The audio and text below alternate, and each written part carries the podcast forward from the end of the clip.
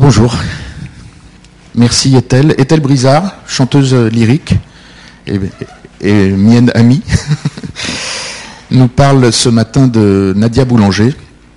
Et pour faire une transition avec Harald Zeman, Nadia Boulanger est une figure qui rend possible la musique, voilà, qui était musicienne bien sûr, mais qui a surtout formé un nombre incroyable de compositeurs, américains en particulier, français aussi, et qui est au cœur de, beaucoup de mouvements musicaux du XXe siècle. Euh, et ce qui m'amuse toujours, c'est de dire qu'il y a un lien direct entre Nadia Boulanger et Michael Jackson. Mais c'est ce que tu nous expliqueras tout à l'heure. Est-elle? Bonjour. Comme forcé par un appel irrésistible, je lui rendis visite. Qu'elle était belle, Nadia, dans sa toilette impeccable et quasi mortuaire, prête pour le cercueil. Un crucifix resplendissait, attaché à son cou. Ses yeux et sa bouche étaient clos, dans un coma qui envahissait son visage. Je m'agenouillais auprès d'elle en une communion silencieuse. C'est alors que je m'entendis lui demander Vous entendez de la musique dans votre tête? La réponse fut immédiate. Tout le temps. Tout le temps. Encouragée, je continuais, comme dans une conversation de tous les jours. Et qu'est-ce que vous entendez en ce moment? Je pensais à tout ce qu'elle avait le plus aimé. Mozart, Monteverdi, Bach, Stravinsky, Ravel. Long et nouveau silence. Une musique. Pause prolongée. Ni commencement, ni fin. Elle était déjà là-bas, sur l'autre rive. Léonard Bernstein. C'était après une heure de visite et nous avons parlé de toutes choses, de Mozart, de Berg, de Schoenberg, de Boulez, de toutes ces choses.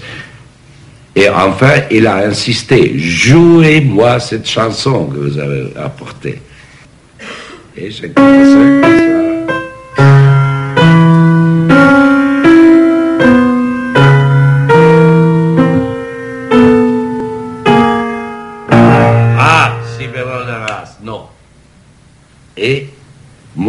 j'ai 58 ans et j'étais comme un enfant, un étudiant de 21 ans qui est venu pour euh, étudier avec mademoiselle.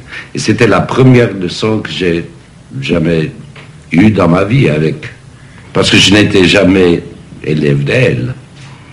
Elle a dit, oh, si bémol, elle a commencé à vivre à cet instant, parce que elle a saisi cette note Vous, vous savez pourquoi elle ne la trouvait pas bonne? Oui, c'est prévisible parce que cette note vient d'apparaître dans, dans la, la main droite, si tu veux. N'est-ce pas?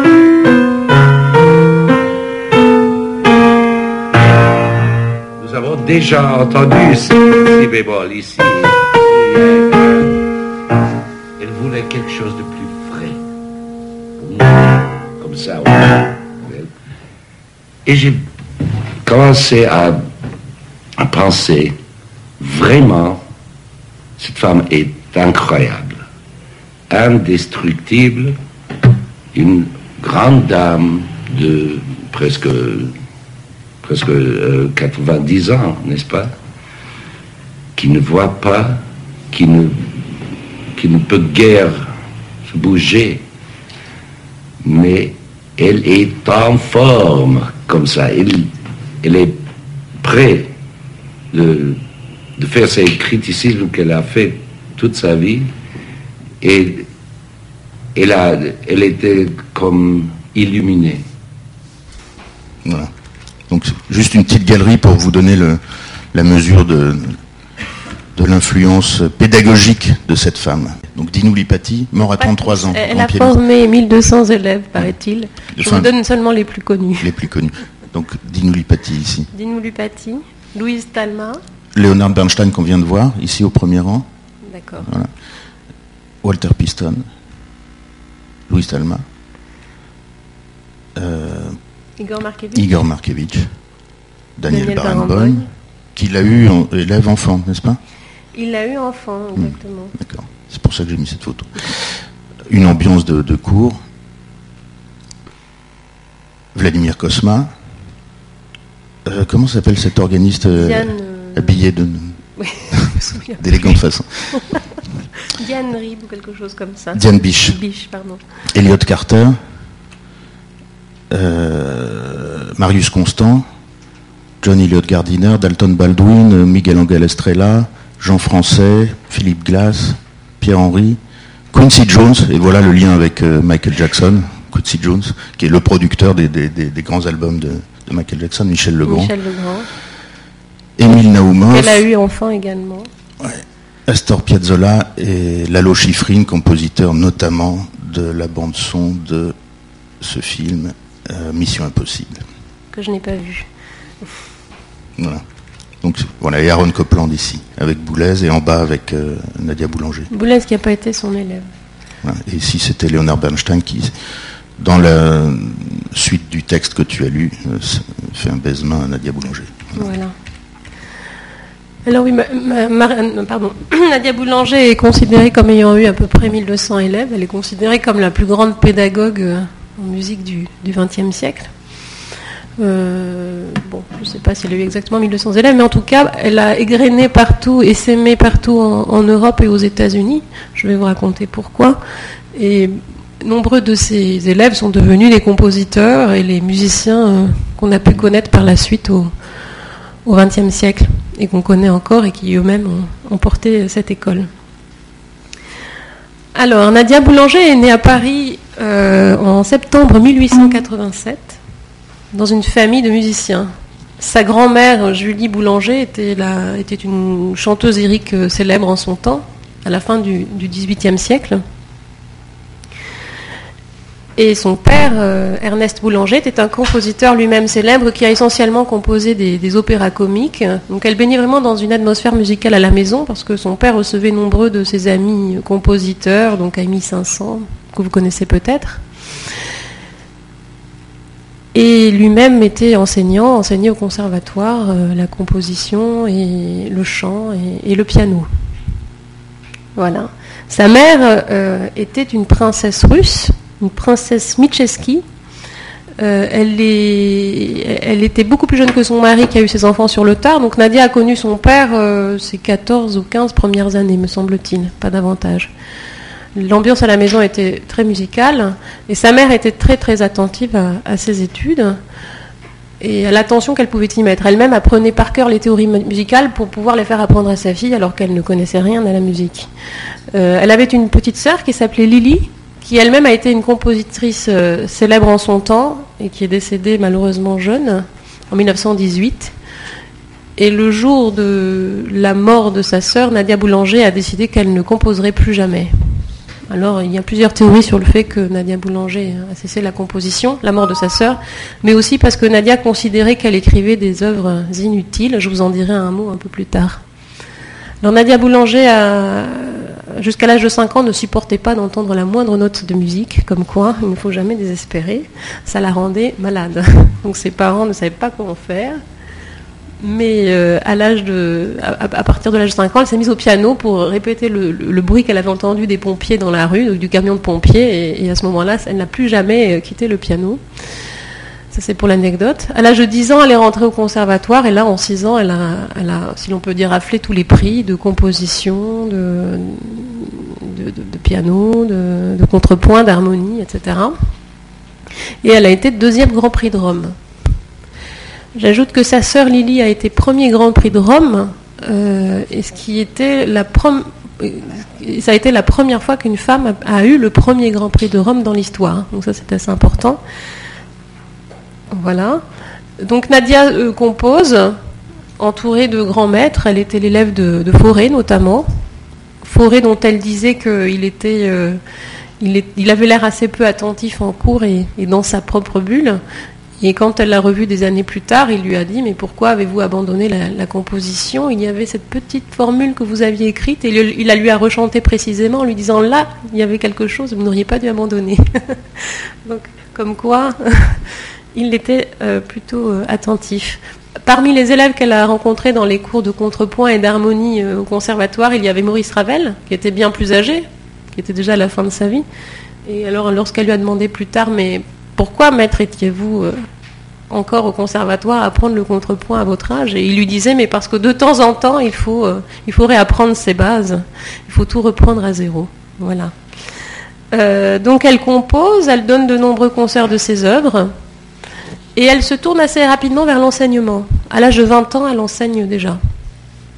Euh, ce qui est assez surprenant aujourd'hui, mais finalement, à l'époque, il y avait quand même une tradition. Lorsque l'on était musicien soi-même, euh, il était assez évident de, se tourner vers l'enseignement. Euh, petite parenthèse pour vous indiquer cette plaque et cette place, place Lily Boulanger, du nom de sa sœur, près de la place de Clichy. Voilà il y a cette plaque ici et c'est là que ont, lieu quelques ont, lieu les cours dont on vous montrera un extrait tout à l'heure. Rue Balu. Donc voilà. Et c'est la rue Balu, voilà, c'est rue Balu, voilà, et la place est oui, absolument. Merci.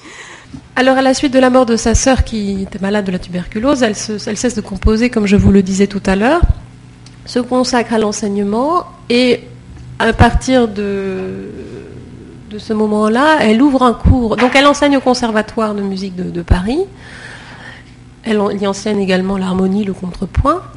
Et elle décide d'ouvrir un cours le mercredi après-midi. Alors le mercredi après-midi parce que sa mère recevait tous les mercredis après-midi ses amis, faisait salon, euh, accueillait des artistes leur offrait le thé, comme ça se faisait à l'époque. Et donc elle décide d'ouvrir un cours public le mercredi rue Balu, en plus de ses cours au conservatoire. Et c'est là que commencent des cours qui ne cesseront que jusqu'à sa mort en 1979. Tous les mercredis rue Balu pendant 70 ans, Nadia Boulanger, à son piano, donnera ses cours collectifs qui accueilleront parfois jusqu'à 50 élèves dans son appartement. Est-ce qu'on peut diffuser un extrait du, cours euh, sur euh, Schumann? Parce que c'est tellement extraordinaire dans le film de Bruno Monsingeau. sans, sans, vouloir t'interrompre tout de suite, mais il y a une ambiance euh, folle, comme ça. J'aurais préféré le diffuser plus, tard, mais, mais, tu peux le diffuser, c'est pas grave. J'accepte d'être bousculé tu acceptes? dans mes programmes. Attendez, je vous l'amène tout de suite. Il y a sur YouTube un film sur elle que je vous recommande, je vous enverrai le lien. Oui, je vous donnerai les références. Il y a également un livre qui a été tiré de ce film. Mais ceux qui seront peut-être les futurs Bernstein continuent de solliciter les conseils de mademoiselle. Alors, jouer très exactement la mélodie seule, avec rien d'autre. Attendez, j'accepte de vous dire que c'est Ré, j'accepte de vous dire que c'est en Si mineur, j'accepte de vous dire rien d'autre.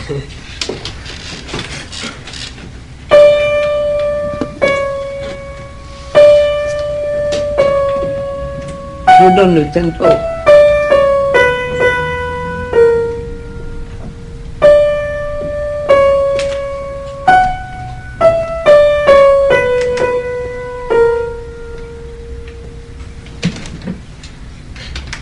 Voulez-vous chanter?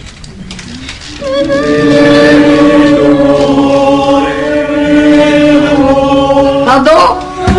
Pardon, pardon, pardon, vous ne savez pas ce que vous faites. Oh là là Oh Seigneur, pardonnez-leur. C'est très beau ce que vous chantez, mais j'entends rien. des espèces de râles déchirants et vagues. Qu'est-ce qui se passe au point de vue? Qu'est-ce que le rythme dans son espèce de réticence? De ré, do, ré, do, et puis fa, mi, ré, do, si, si. Encore une fois, deux.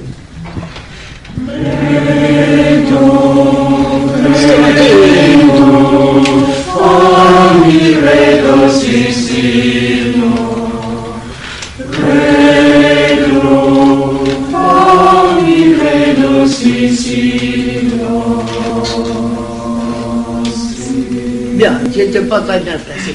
Qu'est-ce qui s'est passé? Ça fait huit mesures. Qu'est-ce qui aide à comprendre une phrase musicale? Qu'est-ce qui aide en musique à comprendre la forme de ce qu'on dit? En musique, disons, pendant des siècles, nous ne savons pas. Aujourd'hui, nous sommes devant un moment passionnant parce que tout est mis en question. Et sont ceux d'entre vous qui vont trouver une réponse, qui vont avec un langage nouveau, qui n'est pas discuté, qui n'est pas approuvé, qui n'est pas rejeté, qui existe. Et ce sont entre vous qui vont trouver le moyen de vous faire comprendre aussi. Et nous savons déjà qu'il y a quelques-uns qui se font comprendre et d'autres qui cherchent à se faire comprendre. Ou d'autres qui n'ont pas grand-chose à dire et qui cherchent à dire quelque chose. Alors ça, nous descendons à une échelle où ça s'est toujours passé. Dans d'autres périodes, le style était tellement établi que ça faisait de la musique inutile, mais aussi intelligible. Tandis que dans un temps de recherche, quand c'est manié par des gens qui ne savent pas ce qu'ils font, ça fait, ça fait rien, ça fait euh, du, du, vague dans du vague, de l'incertain dans l'incertain. Alors, quand vous composez, j'aime mieux que vous vous trompiez si vous vous trompez, mais que vous restiez naturel et que vous restiez libre, que si vous commencez à vouloir paraître autre que ce que vous êtes, si vous faites des recherches, ou des recherches de sonorité au piano, ou des recherches de moyens en matière d'art, quelle que soit cette forme d'art, pour répondre au nom de quoi. Je me souviens un jour où Stravinsky dînait ici, et il y avait un monsieur assis à la place d'Émile. Et Stravinsky tenait le monsieur par le veston avec violence. Et le monsieur écrabouillé lui dit Mais monsieur Stravinsky, je ne comprends pas pourquoi nous discutons comme ça. Je suis de votre avis. Et Stravinsky, avec fureur, lui dit Oui, mais pour de mauvaises raisons, donc vous avez tort. Alors on peut chercher pour une bonne raison ou on peut chercher pour de mauvaises raisons. Si on cherche pour cacher sa misère, on a tort. Si on cherche pour dire ce qu'on voudrait vraiment dire, on le doit. Et c'est pour ça que je trouve qu'il est très important que le professeur laisse d'abord l'élève jouer comme il veut, écrire comme il veut, et puis être impitoyable sur les questions de discipline qu'il faut passer pour arriver à le faire. Alors, dans la période de laquelle nous sommes occupés, qui vont, voulez-vous, de Bach jusqu'à Ravel, pour prendre enfin un, un, temps convenable, quel est le moyen qui permet de comprendre la forme? L'harmonie L'harmonie. Le rapport encore entre la tonique et la dominante C'est-à-dire? Le cercle des quintes. Oui, et quoi encore Parce que ça, le cycle des quintes, c'est les successions. Je vais d'ici à là, je vais d'ici à là, comment est-ce que je vais Comme je forme une phrase. Mais qu'est-ce qui me permet Je dirais la répétition. Ah oui, la répétition, oui, mais la répétition. L'expression Ah, l'expression, c'est un résultat. C'est un mot que tout le monde connaît. La tonalité. Oui, la tonalité, oui, mais justement, comment s'établit-elle d'ailleurs? Mais, ah, j'allais dire le mot, c'est épouvantable. Faut pas aller trop vite. Mais quand, quand vous chantez encore, chantez encore. Arrête. Je parle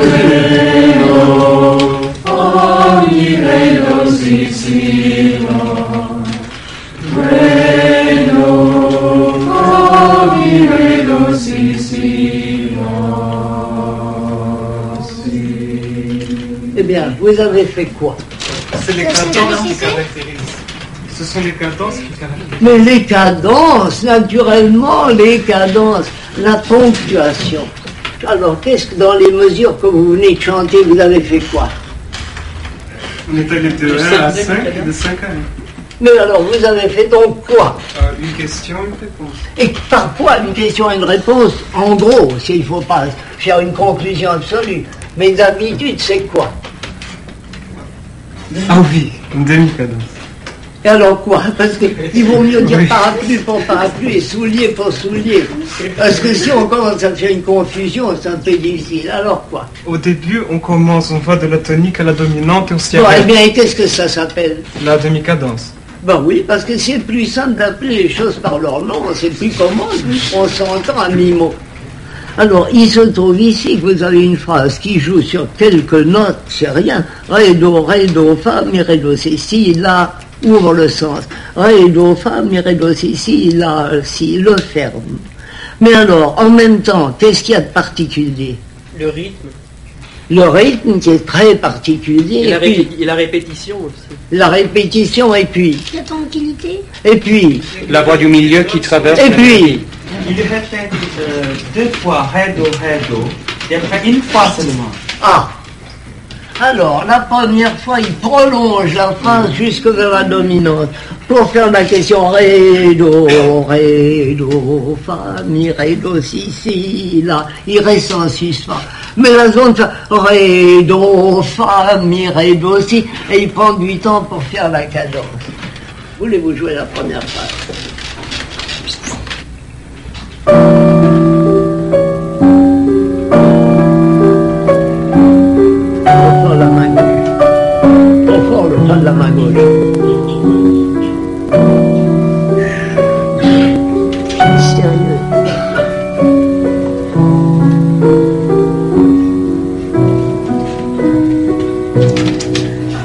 Qu'est-ce qui s'est passé On joue la pédale. en majeur. On est parlé à parler en majeur. Et qu'est-ce que et qu'est-ce qu'on peut imaginer qui va se passer On ne sait rien. Alors il y a, vous vous souvenez de ce que dit Valérie Les dieux nous donnent gracieusement le premier vers. Ce qui est difficile, c'est d'écrire des vers qui seront dignes de leurs frères surnaturels. Voilà, c'était un long extrait, mais ça vous permet vraiment de resituer euh, ce qu'étaient les, les cours de Nadia. Tout ça est en ligne, c'est Oui, oui, un oui. document exceptionnel. Et derrière, il y avait cet enfant qui est Émile Naoumov. Oui, tout à fait, le petit prodige. Vous le verrez- à d'autres endroits dans le film, on le voit jouer d'ailleurs. hein. Il est extraordinaire. Euh, voilà, donc ça c'était les cours de Nadia Boulanger, qu'elle a donné rue Balu, euh, les fameux cours dont je vous parlais. Et là, vous la voyez, euh, je crois, quelques années avant sa mort, quasiment aveugle. Et elle a une. Elle connaît tout de la partition, elle a une oreille infaillible. Igor Stravinsky, son grand ami, disait d'elle qu'elle entendait tout. Et j'ai entendu des, des conférences de Miguel Angel Estrella à son sujet qui disait qu'elle était impitoyable. Euh, elle, exigeait de, ses élèves qu'ils euh, connaissent par cœur l'harmonie, euh, la technique. Quand un nouvel élève arrivait, elle l'envoyait faire du solfège avec mademoiselle Dieudonné, celle qui l'a secondée de toute façon, quel que soit son niveau de solfège, et elle, elle s'occupait de le former à l'harmonie et au contrepoint essentiellement, pour lui donner cette base technique tellement solide qu'elle considérait euh, et que ça lui donnait la liberté d'exécution après dans sa composition. Du moment pour elle que tout était respecté dans la technique d'écriture, alors on pouvait écrire ce que l'on voulait, on pouvait se libérer en tant que compositeur. Voilà. Euh, elle, euh, elle était capable, son oreille était tellement euh, développée qu'elle était capable, euh, à la fin de sa vie, euh, quand elle n'y voyait plus, de trouver des erreurs dans les partitions que jouaient ses élèves, quand bien même euh, les partitions étaient écrites, écrites de cette façon. Et alors, quand Miguel, Miguel Angel Estrella raconte que dans une partition qu'il lui jouait, elle lui dit non, cet accord n'est pas celui qui a été écrit dans la partition, parce qu'elle avait entendu 40 ou 50 ans auparavant jouer cette œuvre. Et donc le, pauvre Miguel Angel Estrella lui dit mais si c'est écrit ainsi et donc elle a fait euh, demandé à son secrétaire de trouver les originaux pour prouver et elle avait raison que c'était pas l'accord d'origine qui avait été écrit par le compositeur pour vous dire à quel point elle, avait cette euh, précision d'attention et d'écoute. Par rapport à l'attention, d'ailleurs, c'est une chose très importante dont elle parle beaucoup. C'est sa mère qui a exigé d'elle, elle le dit dès bébé, alors euh, ça me paraît extraordinaire aujourd'hui, mais dire que sa mère exigeait d'elle une attention parfaite et lorsque elle avait de très bons résultats euh, au conservatoire ou à l'école, sa mère lui disait mais as-tu donné le meilleur de toi-même Euh, C'était toujours un petit peu embêtant de dire j'ai la meilleure note, mais peut-être que j'aurais pu faire mieux. Voilà comment elle a été formée. Mais c'était probablement une autre époque. Alors elle se consacre euh, à l'enseignement, comme je vous le disais euh, essentiellement. Euh, Ce qui est intéressant avec les cours de, la rue Balu, c'est que au départ, avant la Première Guerre mondiale, elle commence avec quelques élèves, puis cela grossit parce qu'elle était quand même un prof connu dans le milieu très rapidement. Et dans les années 30, euh, s'est développé à ce moment-là euh, autre chose, parce qu'elle a été connue à ce moment-là et découverte par euh, la princesse Edmond de Polignac, que vous connaissez peut-être, qui était un grand mécène, un des plus grands mécènes euh, et un des derniers grands mécènes. euh, voilà. La princesse Edmonde de Polignac était une, euh, pour la petite histoire, était une américaine qui, avait épousé le, prince de Polignac, qui avait le double de son âge. Alors il, se disait, et Nadia Boulanger le dit d'ailleurs, qu'ils se sont rencontrés lors d'une vente de tableaux. Euh, il voulait le tableau qu'elle avait acheté et donc il l'a épousé pour récupérer le tableau. Je ne sais pas si c'est vrai, mais en tout cas c'était les, bruits qui couraient à l'époque.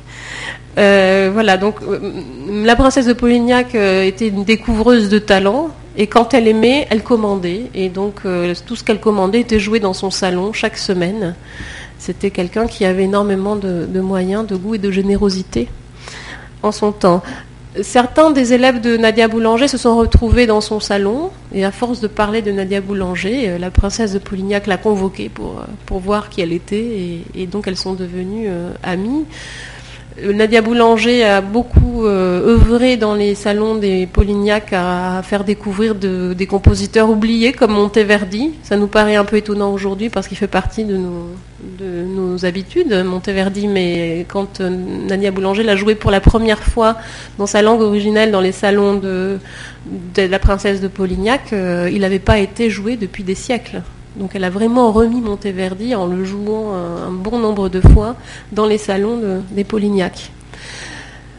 Le salon des Polignac, ça a été aussi un grand endroit de, rencontre euh, littéraire, intellectuelle pour Nadia Boulanger, qui est devenue, euh, qui a rencontré Igor Stravinsky, son très très grand ami qu'elle admirait énormément.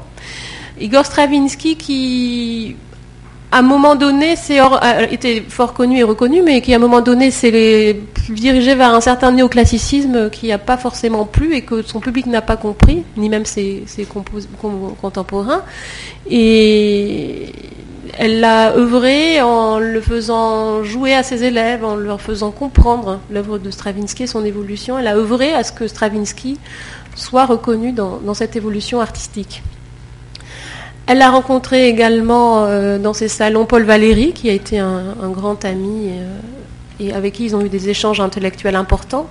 Valéry euh, reconnaissait qu'elle lui avait fait comprendre quelque chose à la musique, lui qui n'y connaissait rien.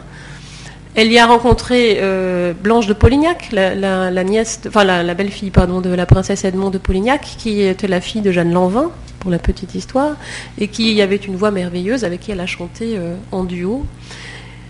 Je suppose que c'est par le biais de, je n'en ai pas trouvé trace, mais des amis du salon euh, de, la princesse de Polignac qu'elle a également rencontré Francis Poulenc. Francis Poulenc dont on célèbre aujourd'hui le cinquantenaire de la mort. Et Francis Poulenc, qui vous connaissez peut-être parce qu'il faisait partie du, du groupe des six. Euh, je voulais vous lire un petit courrier que Francis Poulenc a adressé à, à Nadia Boulanger. Alors, il n'a pas été son élève, mais elle avait toujours beaucoup de bienveillance pour ses amis compositeurs et elle, prenait toujours le temps d'écouter leur œuvre, de la commenter, de les, de les soutenir au besoin. Alors, le 25 septembre 1925, Francis Poulenc à Nadia Boulanger. Chère mademoiselle et amie, votre lettre m'a beaucoup touchée.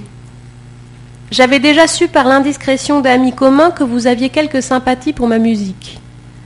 Ce que vous m'écrivez et surtout les critiques que je vous sens prête à me faire me confirment pour ma grande joie ces on dit.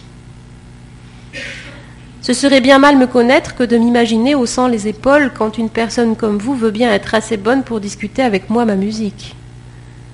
J'estime que le progrès né de la critique et les quelques modestes que j'ai faits jusqu'à présent sont bien plus le fruit de conseils divers que de laborieux exercices scolastiques. C'est pourquoi je me réjouis à l'idée de bavarder avec vous cet automne. Soyez sûr que je ne manquerai pas pendant les dix jours que je passerai à Paris fin septembre d'aller vous voir. En attendant, croyez, je vous prie, à ma bien vive sympathie, Francis Poulenc. Francis Poulenc qui resta en contact euh, au sujet de ses œuvres avec Nadia Boulanger jusqu'à la fin de sa vie. Et, pendant la Deuxième Guerre mondiale, alors que Nadia Boulanger était aux États-Unis, euh, elle continuait de, lui envoyer ses appréciations sur son travail pour dire à quel point euh, son avis était précieux pour tous ces compositeurs qui pourtant euh, avaient déjà une carrière bien avancée, qui n'avaient peut-être même pas besoin d'elle. Euh, donc dans son salon, à ce moment-là, à partir du moment où elle rencontre les Polignac, euh, euh, viennent s'ajouter à ses élèves tous ces gens-là. Donc ça devient vraiment un haut lieu culturel de la vie parisienne, musicale en tout cas. Et c'est à ce moment-là que Nadia commence à devenir un, mythe. À, ses, à, ses, à ses cours semelles intellectuels, euh, musiciens, artistes en tout genre. Voilà.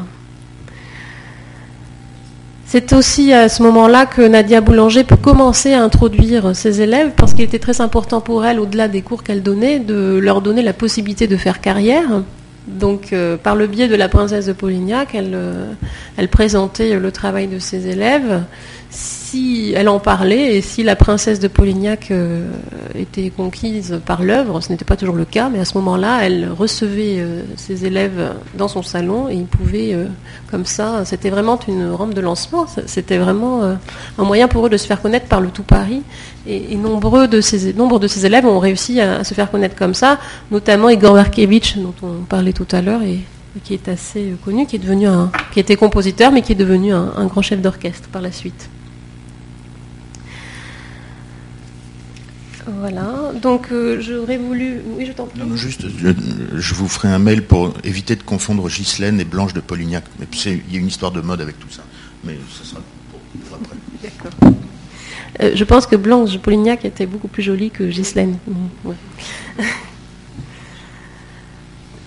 Alors, euh, pour vous parler de l'enseignement de. Il faut dire qu'on s'y connaît en princesse. C'est ça. Allusion à un événement qui a eu lieu hier soir ici. Alors, euh, Nadia, Na- Nadia Boulanger, euh, outre ses cours, donnait donc des cours, comme je le disais, au conservatoire et a été euh, enrôlée, si l'on peut dire, dès les années 1921, après la guerre de 14, pour travailler au conservatoire de musique de Fontainebleau. Alors ça, c'est une part importante de l'histoire de la musique américaine. Euh, je ne vous ai pas précisé que parmi tous ces élèves dans son salon venaient des gens de, diverses nationalités, européennes ou américaines. hein. Elle a croisé énormément de monde. Euh, mais donc le conservatoire de musique de Fontainebleau a été créé à partir d'une idée du général Pershing pendant la guerre de 14-18, qui trouvait que ses troupes euh, ben, jouaient pas forcément très bien de la musique et a voulu améliorer l'ordinaire de l'orchestre de l'armée. Donc il a fait venir pour cela, pour vous dire à quel point on avait des moyens extraordinaires à l'époque, le grand chef du Philharmonique de, New York, qui s'appelait Damroche, euh, Walter Damroche, et il lui a demandé de, faire ce qu'il pouvait. Alors Walter Damroche, pendant la guerre de 14, a créé un- une école de musique euh, pour les armées euh, du côté de la Marne. Et à la fin de la guerre, euh, bah, ça avait tellement bien fonctionné qu'il a décidé, avec l'aide de Francis Casatsus, alors je suppose que ce nom vous dit quelque chose, parce que la famille Casatsus est dans la musique depuis très très longtemps, et donc aujourd'hui il reste encore euh, chanteur, euh, compositeur, chef d'orchestre, etc. Voilà. Donc c'est dans la filiation. Francis Casatsus était devenu le, le, directeur du premier directeur du conservatoire de Fontainebleau. Et euh, Damroche et, et Casatsus sont tout de suite allés trouver Nadia Boulanger en lui disant il faut que tu participes à cette, euh, aventure. Donc en 1900, à partir de 1921 jusqu'à 1979, l'année de sa mort, Nadia Boulanger, chaque été, euh, est venue donner des cours, des sessions de cours aux élèves du conservatoire de Fontainebleau. À l'époque, ça marchait par session estivale. Je crois que ça s'est un petit peu modifié depuis. Euh, Nadia Boulanger a même été euh, directrice de ce conservatoire de 1946 à 1979. Il y a seulement eu quelques années pendant la guerre de 40 où le conservatoire euh, s'est expatrié aux États-Unis, mais il est revenu dès 46 en France. Voilà pourquoi Nadia Boulanger est partie pendant la guerre aux États-Unis. C'est d'ailleurs au conservatoire de Fontainebleau, dans l'aile du château de Fontainebleau, que, Nadia Boulanger a passé ses derniers jours. Voilà, l'aile du château de, l'escalier en tout cas. Euh, donc ce conservatoire euh, a été le, moyen d'attirer euh, en France bon nombre de, jeunes musiciens et compositeurs talentueux pour améliorer leurs euh, connaissances musicales. Il se trouve qu'à l'époque, aux États-Unis, alors outre la musique euh, militaire, hein, là on quitte la musique des armées, euh, il se trouve qu'à l'époque aux États-Unis, la musique était encore, en tout cas ce qu'on dit la musique savante européenne, était encore un petit peu euh, en retrait par rapport à ce qu'elle pouvait être ici. Faute probablement de grands professeurs et faute probablement aussi de grands compositeurs. Donc euh, l'école de Fontainebleau a permis à toute une génération de compositeurs américains, dont Aaron Copland qui a été le premier élève de, Nadia Boulanger dont on parlait tout à l'heure, mais aussi Walter Piston, euh, Elliot Kartner, des gens comme ça, de venir se former euh, à la musique européenne. Et c'est à partir de là que est née vraiment la grande tradition de la musique savante euh, européenne aux États-Unis et que la musique américaine en elle-même est réellement née. euh, voilà, c'est dissocié après euh, de la musique européenne. Euh, donc ça, ça a vraiment été le socle de la fondation de la musique savante aux, États-Unis. C'est très très important. Et Nadia Boulanger y a consacré beaucoup de, son travail. Les, élèves qu'elle retrouvait l'été à Fontainebleau venaient aussi prendre des cours euh, rue ou des cours particuliers avec elle le, reste du temps. hein. C'était c'était ouvert. Voilà pour le, le- le conservatoire de, de Fontainebleau, qui existe encore. Donc là, c'est Aaron Copland avec Boulez et avec Nadia Boulanger en bas. Et ici, voilà quelques-uns des élèves américains de. Donc, à commencer par Bernstein. Alors Bernstein était l'élève de Copland. Et ce qui est amusant, c'est qu'ils se sont rencontrés, euh, Bernstein et Nadia Boulanger, euh, dans le salon de, la princesse de Polignac, dont je vous parlais tout à l'heure, un soir où Nadia, euh, Nadia Boulanger chantait en duo avec euh, la princesse Blanche de Polignac. Euh, Léonard Bernst- Bernstein s'est retrouvé à les accompagner au piano, et à partir de là, ils sont devenus euh, amis pour la vie. Et si Bernstein n'a jamais été son élève, comme vous l'avez vu dans le premier extrait, elle, euh, s'est quand même autorisée à lui donner certains conseils. Voilà. Alors, le- je voulais vous parler de. Maintenant que vous connaissez un petit peu la vie et les activités de Nadia Boulanger, j'aurais voulu vous parler plus précisément de, de son métier de professeur. Pour ça, j'aurais souhaité qu'on passe à un petit extrait euh, de film. Ce film, euh, on, vous recommande de le regarder en entier parce qu'il y a des considérations très très profondes sur, euh, sur ce que c'est que la création. Euh, c'est un, un- un super documentaire. Pour le nouvel Armand-Nosé Boulanger aussi. C'est une espèce de tableau d'une exposition Des- peut-être du, du- de notre Euh, époque. Oui, c'est de notre époque. Enfin, je ne peux pas imiter, je ne peux pas faire comme Moussorgsky. Quand vous recevez un nouvel élève, un jeune homme vient à vous, la première chose, c'est d'essayer de comprendre quel don naturel, quel don intuitif il a. Très souvent, on découvrirait très facilement si on avait un vrai respect de l'enfance. Et c'est un problème très grave. Parce qu'est-ce qu'il faut impunément développer un enfant dans une autre direction que celle de ses parents si on n'est pas sûr que son don doit être développé, doit être aidé, mais pas vouloir donner un don à tout le monde, ce qui est une folie. Il faut oser choisir. Oui, mais en fonction de quoi? Est-ce qu'à votre avis, le don est lié à la qualité de l'homme? Ou bien est-ce qu'un grand musicien peut être aussi un homme médiocre? Ah, pas médiocre, on peut être un homme affreux, on peut être un homme bourré de vices qui paie. Et les vices paient pour les faiblesses humaines, mais pas médiocre. Alors, l'essentiel dans votre enseignement, lorsque vous voyez un enfant ou, ou quelqu'un de- de- d'éventuellement adulte qui vient vous trouver euh, pour des conseils, euh, qu'est-ce qui peut se passer? Parce que vous, vous Ah ben pouvez rien, avoir- je lui fais travailler de solfège avec Mlle Dieudonné. C'est-à-dire que vous lui enseignez une technique. Ah ben une technique, une technique draconienne. Lorsque vous avez un élève, est-ce que vous pouvez lui donner à la fois la technique Ah non, et l'élan? ah non, l'élan, existe. Non, l'élan, il l'a. Ce qui me paraît manquer le plus souvent, c'est l'attention. C'est-à-dire, au fond, une forme du caractère. Alors, vous avez des gens qui ont une telle concentration que tout prend une importance. Et puis d'autres gens, ça passe et puis ils ont oublié. Alors ils refont demain ce qu'ils ont fait aujourd'hui. Il n'y a pas d'évolution possible puisqu'il y a disparition immédiate du phénomène qui s'était produit. Et puis vous avez des gens qui mettent 20 ans, 40 ans, 50 ans à trouver ce qu'ils cherchent.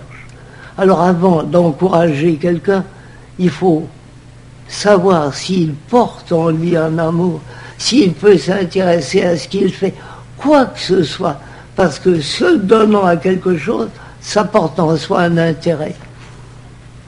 C'est la distinction qui sont entre les gens, entre les êtres, et qui donne aux uns une marge extraordinaire d'activité, sensationnelle, et d'autres qui sont ce que j'appelle les dormeurs.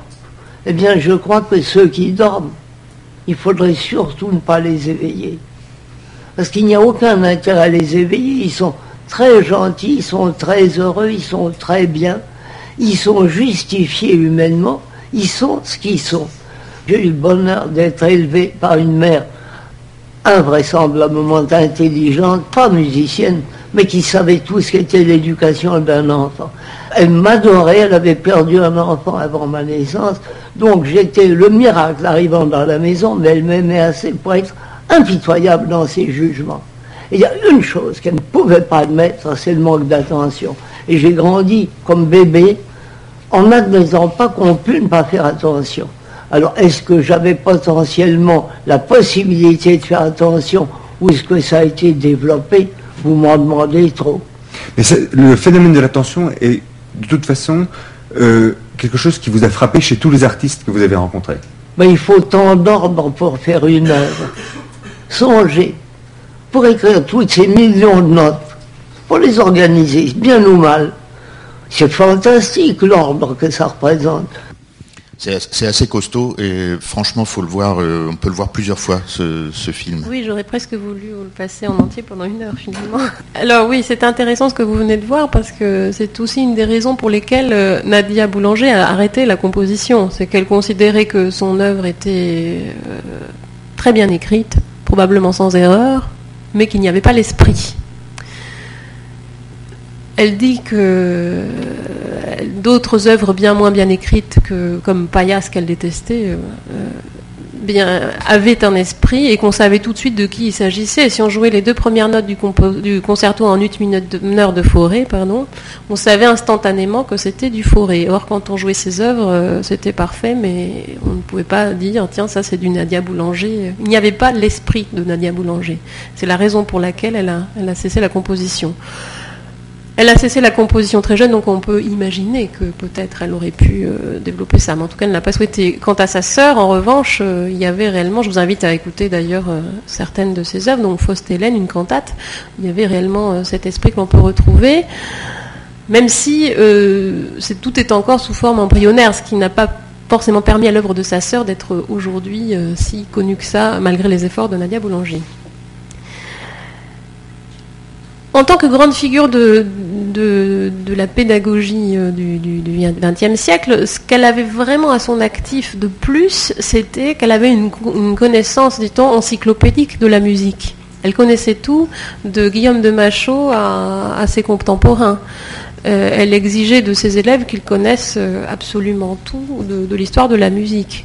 À chacun de ces programmes, parce qu'à chaque trimestre il y avait un programme prédéfini euh, au début de l'année, il y avait du bar, ça c'était le clavier bien tempéré essentiellement, mais elle, elle faisait aussi travailler les compositeurs contemporains Xenakis, par exemple, qui était un de ses élèves, euh, même si elle n'appréciait pas nécessairement leur œuvre, pour elle, ce qui comptait, c'était de, transmettre et non pas de, se placer en tant que, juge de, ce qu'elle pouvait euh, aimer ou ne pas aimer. Ça n'avait aucun souci. Quand elle entendait une œuvre d'un de ses élèves qui ne lui plaisait pas, la seule chose qui comptait pour elle, c'était la construction de cette œuvre. Comme vous l'avez vu au début dans l'extrait euh, avec Leonard Bernstein, où elle lui dit elle ne se soucie pas de lui dire c'est formidable ce que tu fais ou je n'aime pas du tout. Elle lui dit non, là cet accord, euh, ce n'est pas possible.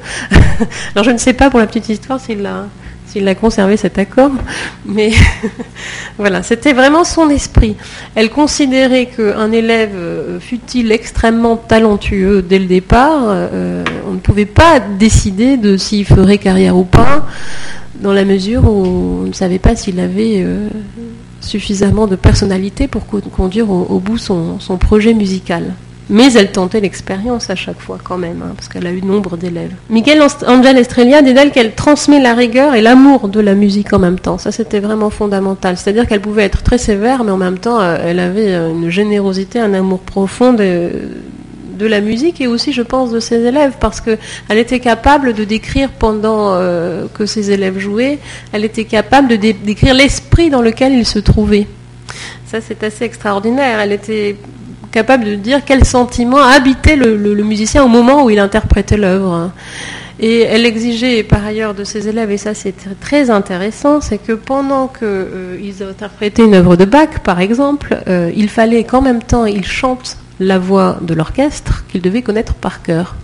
Et en même temps, ils devaient décrire ce qu'ils ressentaient, ce qu'ils entendaient. Euh, elle était euh, quand même extrêmement impitoyable avec ce genre de choses, au point que quand elle donnait un problème à résoudre à un de ses élèves, que ce soit pour une de leurs compositions propres ou bien euh, par rapport à une question qu'elle posait, comme vous avez pu le voir tout à l'heure, il était impossible de se dérober et la semaine suivante, l'élève devait revenir avec la solution du-t-il ne pas endormir de la semaine on ne pouvait pas dire non à Nadia Boulanger. Et c'est comme ça qu'elle a réellement réussi à, développer euh, le talent de, ses, nombreux élèves hein, qui sont venus la voir. Elle disait qu'il fallait lui faire toucher du doigt la liberté que donne la connaissance des moyens à employer pour pouvoir s'exprimer dans le documentaire, elle dit ceci qui m'avait frappé. Celui qui a un don a une responsabilité effrayante. Si quelqu'un a un don extraordinaire et s'il a une technique extraordinaire, mais qu'il n'a pas un caractère, tout est perdu. Sans caractère, on ne peut attendre rien de personne. C'est cela. Si, si, tu veux bien, il y avait ce passage sur le scherzo de Chopin dans, ce, dans le ah film. Bah je sais pas si tu veux. Oui, bah dis-moi. Dis je voulais juste dire un petit sujet à ce sujet, un petit mot à ce sujet avant que tu le passes. C'est intéressant parce que alors c'est pas euh, à propos du scherzo de Chopin, mais euh, elle est allée voir un jour pour vous dire à quel point elle, euh, elle était attentive. Aux, interprètes, mais aussi à la, musique. Un jour, elle est allée écouter Alfred Cortot, en, qui jouait les,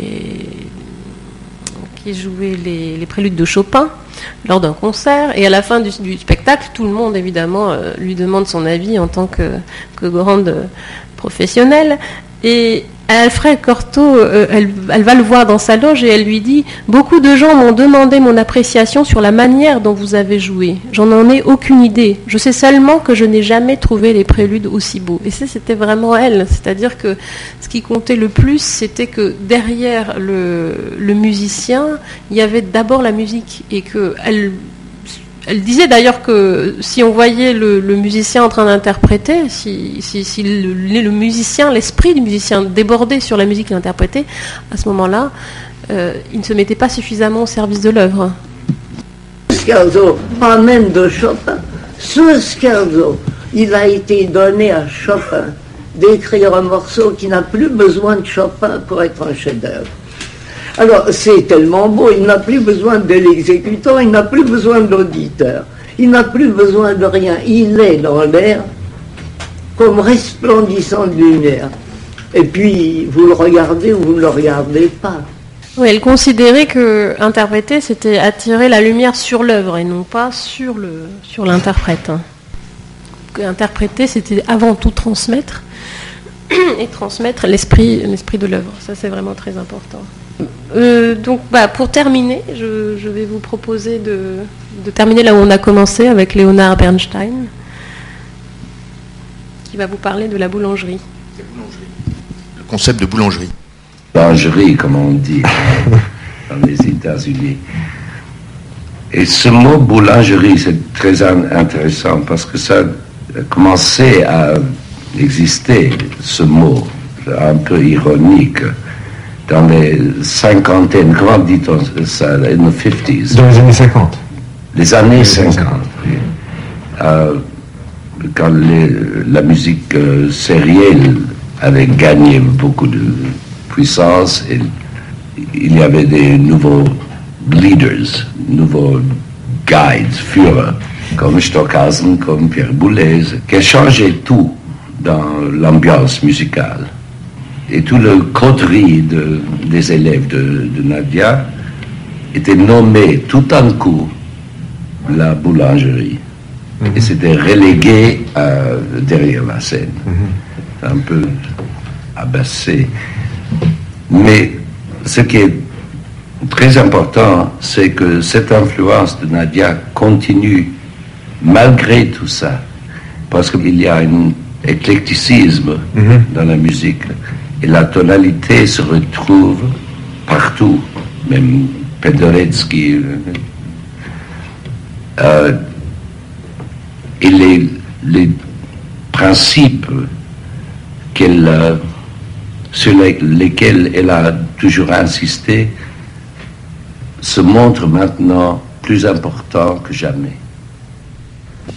Alors je vous conseille euh, tout de même ce documentaire qui a été qui s'appelle Mademoiselle euh, et ça a été euh, réalisé par Bruno Monseignon Mont-Saint-Jean pardon.